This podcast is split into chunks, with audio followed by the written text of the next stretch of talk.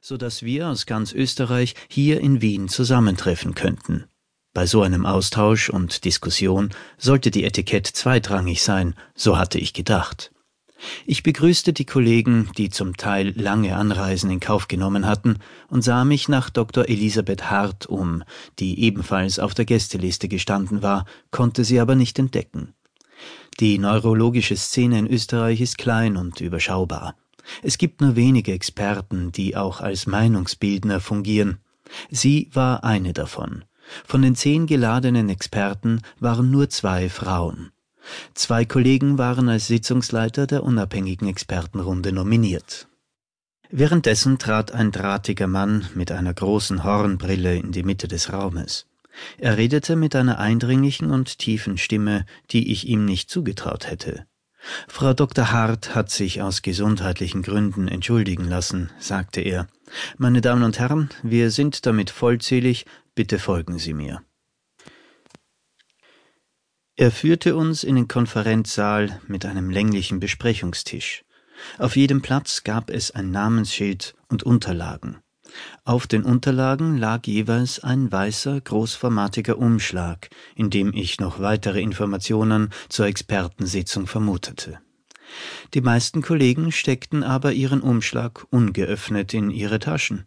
Manche riskierten einen kurzen Blick, wobei ihre Augen strahlten und sich in ihrem Gesicht ein leichtes Lächeln breit machte.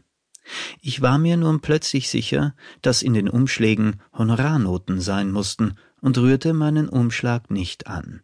Genau in diesem Moment trat einer der anwesenden und mir schon seit Jahren bekannten Pharmareferenten an mich heran und fragte mich, ob ich nicht zumindest nachsehen wollte, bevor ich ablehnte, das Geld zu nehmen.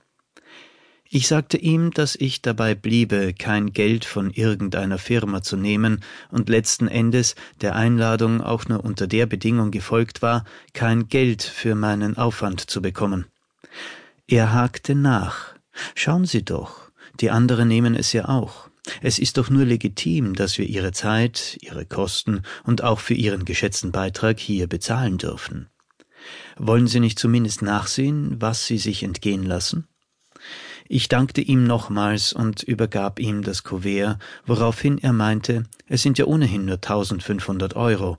Es wäre das Mindeste für Ihre Teilnahme an der Sitzung. Sie brauchen nur mehr Ihre Kontonummer einzutragen, die Honorarnote zu unterschreiben und abzuschicken. Es wäre alles rechtens. Nach der Steuer bleibt ohnehin nicht mehr viel übrig. Es ist nur ein kleines Dankeschön, nicht mehr. Ich bedankte mich und lehnte nochmals eindringlich ab. Nein, wirklich nicht. Dies war nicht vereinbart. Ich sagte Ihnen ja, dass ich hier nur teilnehme, wenn ich meine Unabhängigkeit behalten darf, und wenn ich Geld annehme, verliere ich meine Unabhängigkeit.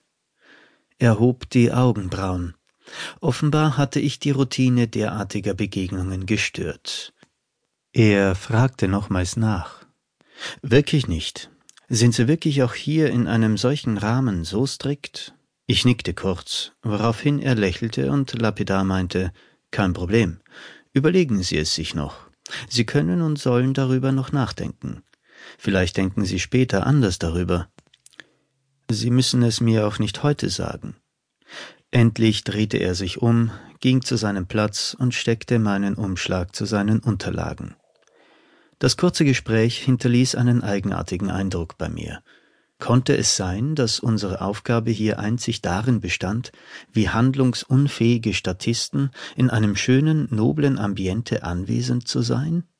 Was sollte es denn anderes bedeuten, bereits vor erbrachter Leistung ein Honorar zu bekommen? Ich fing bereits an, den Sinn und Zweck der sogenannten Expertensitzung zu hinterfragen, bevor sie eigentlich begann.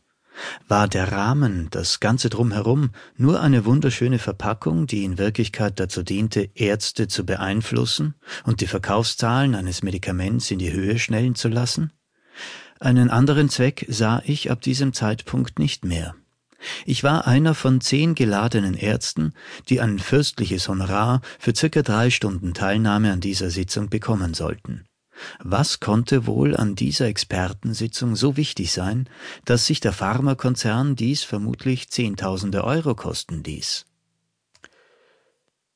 Eigentlich hatte ich mich über die Einladung gefreut und mich